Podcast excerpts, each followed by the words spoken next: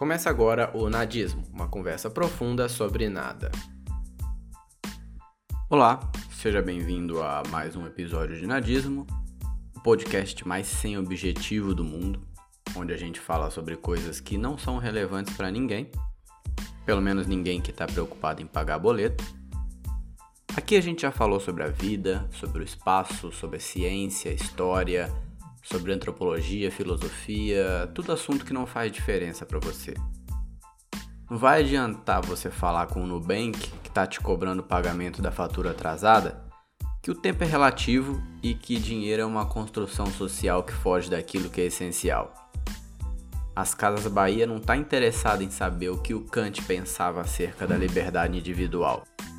Se você não pagar a parcela da televisão que você comprou, ela vai pôr seu nome no Serasa. Então você tem que deixar a filosofia de lado e focar nos prazos que você tem para cumprir no trabalho para poder pagar o seu boleto aí. Mas a vida não é só isso, né? Às vezes a gente tem que lembrar que a gente está numa bola molhada flutuando no infinito e que tem momentos que você não aguenta mais pensar em números, em prazos, em obrigações. Você só quer refletir um pouco sobre a sua existência, né? Não? Será só eu, talvez? Deixa eu perguntar uma coisa para você. Você se acha livre? Se você me ouve de dentro da cadeia, através de um celular que chegou até você provavelmente transportado dentro do reto de alguém, é óbvio que não, né? Você não é livre. Você está dentro de uma jaula e tem um cara com uma arma dizendo o quanto você pode ou não tomar um pouco de sol. Nesse caso, é bem óbvio que você não é livre. Mas e você que está aí no ônibus, na academia, caminhando na rua em direção ao trabalho, à faculdade, à padaria, ao mercado? Você é livre? Numa perspectiva específica, a gente pode dizer que sim, eu tenho total possibilidade de usufruir do meu direito garantido na nossa Constituição Federal. O direito de ir e vir é artigo 5, inciso 15 da Constituição e também conferido a todo cidadão pela Declaração de Direitos Humanos da ONU, assinada em 1948. Então a liberdade é um direito fundamental mundial. Sendo assim, existem muitos ordenamentos jurídicos que sancionam, que punem aquele que de algum modo cercear a liberdade de outrem. Você não pode tirar a liberdade de alguém do nada. É claro que o Estado tem sim esse direito, tem até um termo em latim para caracterizar esse direito e dever, que é o jus puniendi, o poder da organização estatal em colocar você preso se você cometer algum crime.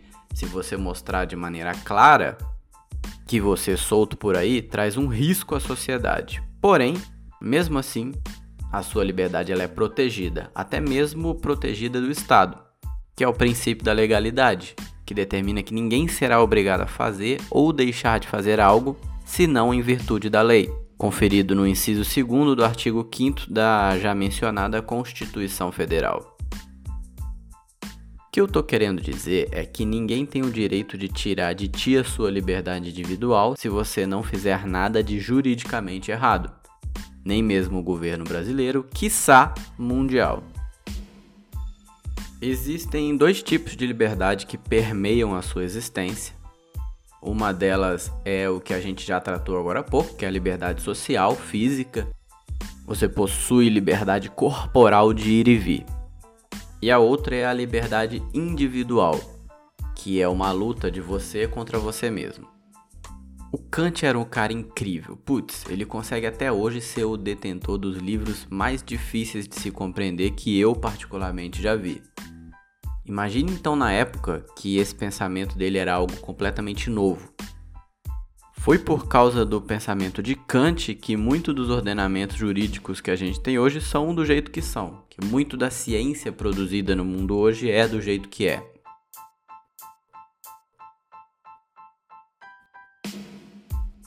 Nascido em 1724 na Prússia, não se casou, não teve filhos, nunca saiu da sua cidade natal ele dedicou 100% da vida dele nas suas ideias, no seu propósito de entender o pensamento racional do homem, em estabelecer os métodos científicos que são utilizados até hoje. uma boa vida, né? Sozinho, em casa, só estudando, escrevendo, refletindo, um sonho. Todo o cerne de sua obra se deu, de acordo com ele mesmo, em três perguntas simples: O que eu posso saber? O que eu devo fazer?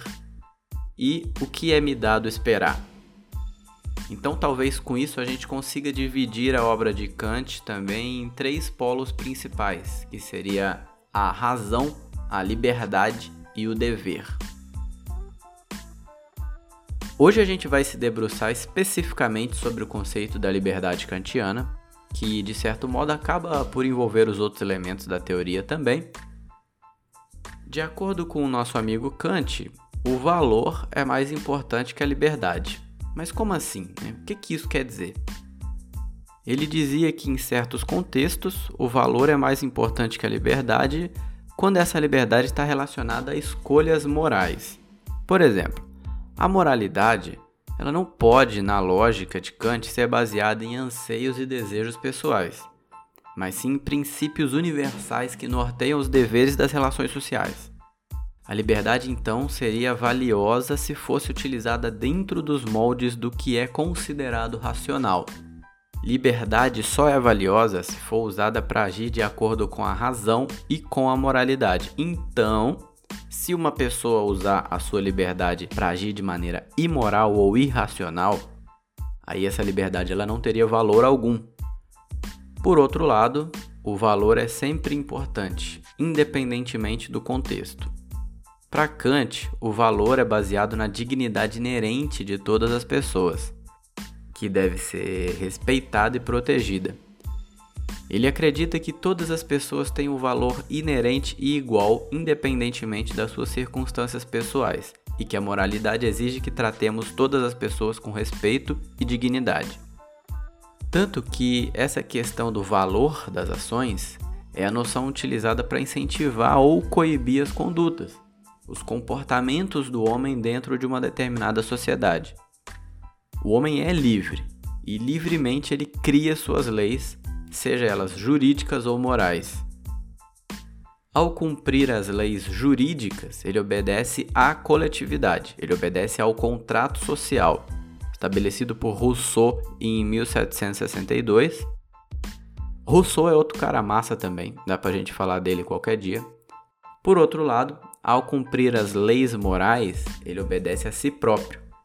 E isso tem ligação porque, ao obedecer a si próprio, ele também deve obedecer às leis que ele próprio criou, sendo então a liberdade e o dever expressões de uma mesma realidade. Eu sou livre para fazer tudo aquilo que a lei não proíba que eu faça. Então, será que podemos dizer que para o Kant, liberdade e moralidade também andam juntas? Porque todos nascem com uma lei moral e universal e inata orientando a ação dos homens. Se uma ação ela não pode ser universalizada, né, todos devem fazer o mesmo que eu, essa ação ela não é moralmente correta e é feita como exceção, não como regra. Resumindo, quando você nasce, você vai aprendendo um leque de condutas, de ações que você não pode praticar na sociedade, porque isso seria imoral, seria de um certo desvalor àquela sociedade. Logo, seria passível de punição com o intuito de não só te repreender para que você não faça mais, mas também de coibir os demais que o façam. Então, por que, uma pessoa vai presa quando ela comete um crime? Primeiro, ela merece ser punida para entender o caráter ilícito dos seus atos. Segundo, mostra que o Estado entende o desvalor social daquela conduta. Terceiro, mostra à sociedade que quem tiver o interesse de cometer uma conduta similar será punido da mesma forma, então ela tem o caráter de coibir novos delitos.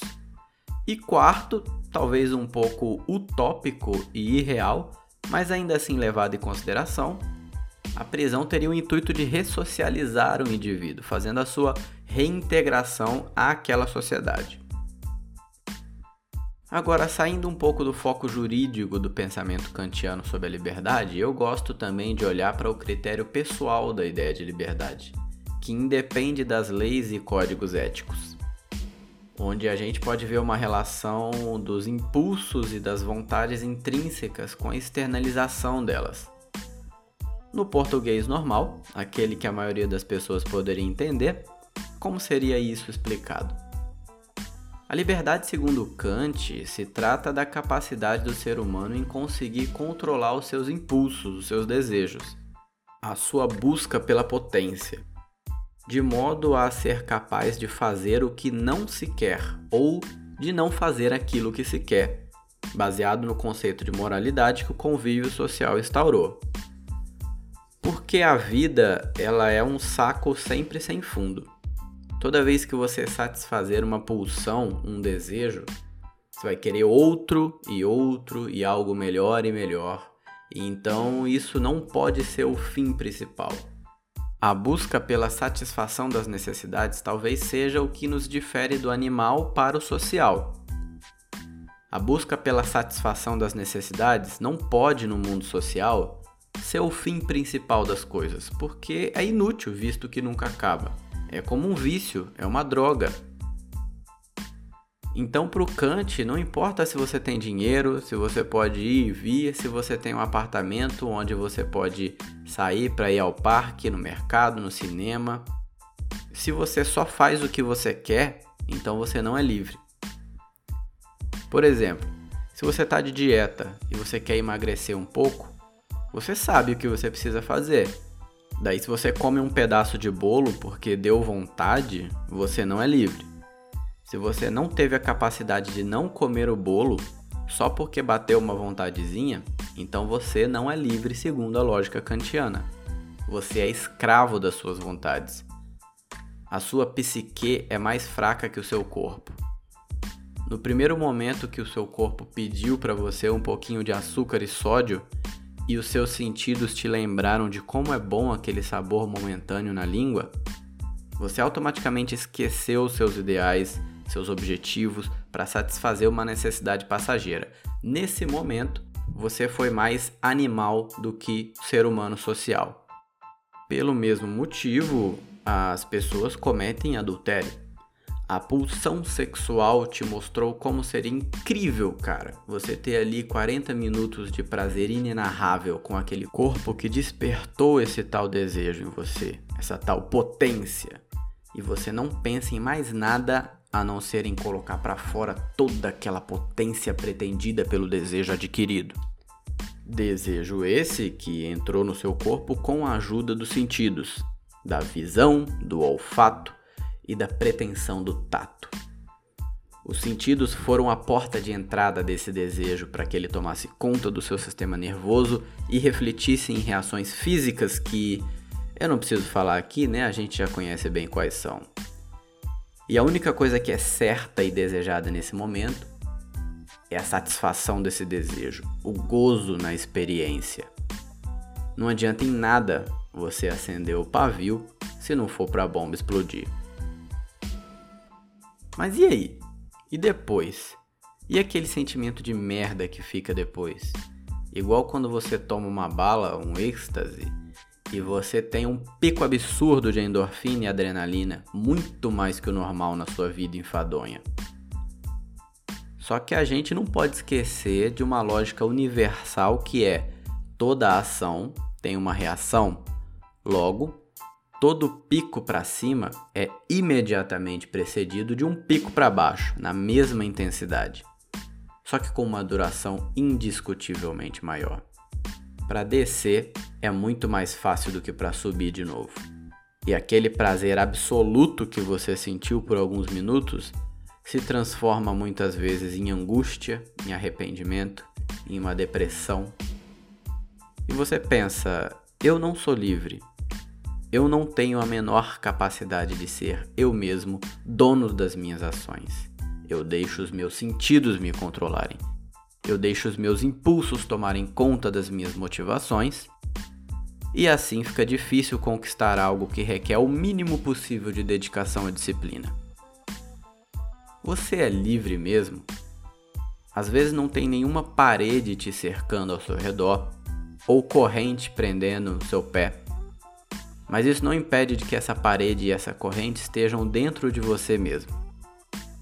Então, resumindo, para o Kant, você ser livre era você seguir as suas próprias regras e não fazer o que bem entender. Assim, o homem teria de criar regras para si que possam ser convertidas em valores universais, morais, para todos. Se uma regra ela não pode ser usada para todos, para o bem da coletividade, então ela não é uma regra moral na ótica kantiana. Onde mais você já viu algo parecido? Você sabe? Na Bíblia, né? A regra de ouro, que é o princípio de que devemos fazer aos outros aquilo que queremos que façam conosco, seguidamente lógico da regra de prata, que diz que cada um não deve fazer ao outro aquilo que não se quer que faça com você mesmo.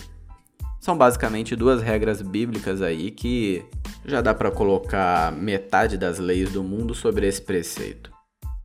Como diria meu grande amigo Kaique, Kant plagiou Jesus. É. O que o Kant foi para a era da filosofia moderna, um dos maiores pensadores da história, Jesus foi antes dele. E muitos outros pensadores do Oriente também, ainda antes de Jesus. Mas, graças aos europeus, a gente só tem a referência de Jesus mesmo. Né? Não temos muito acesso a esses outros caras iluminados aí na China, no Oriente Médio. Será que a gente está fugindo do assunto? Não, acho que não. Acho que eu consegui elucidar hoje aqui bem o ponto que eu queria. E se eu conseguir fazer você entender um pouco da lógica de Kant, eu cumpri então meu objetivo, que é eu mesmo aprender, porque se eu pude ensinar, significa que de fato eu aprendi, não é? Eu vou pedir para você, por favor, dar uma olhada lá nos outros episódios no Spotify ou no YouTube. Tem um monte de tema legal que a gente debateu aqui eu não sei se pode chamar isso de debate, porque na verdade eu fico falando sozinho, seria mais um monólogo mesmo. Mas dá também um like no vídeo do YouTube, se inscreve no canal se você ouve pelo YouTube, segue no Spotify se você ouve pelo Spotify. E que tal compartilhar esse episódio aqui com aquele seu amigo que gosta de filosofia? Você pode me seguir lá no Instagram, arroba Caio com dois Os no final, me marcar nos stories para eu saber que você está curtindo. Vai ser legal se você me mandar um salve lá para a gente trocar uma ideia sobre esse assunto. Me fala aí o que, que você entendeu disso tudo, que tal? No mais, galera, eu vou ficando por aqui, desligando. Lembrem-se sempre de serem livres, livres de vocês mesmos. Talvez seja a forma mais difícil de liberdade que se possa pretender. Um abraço, tchau, tchau!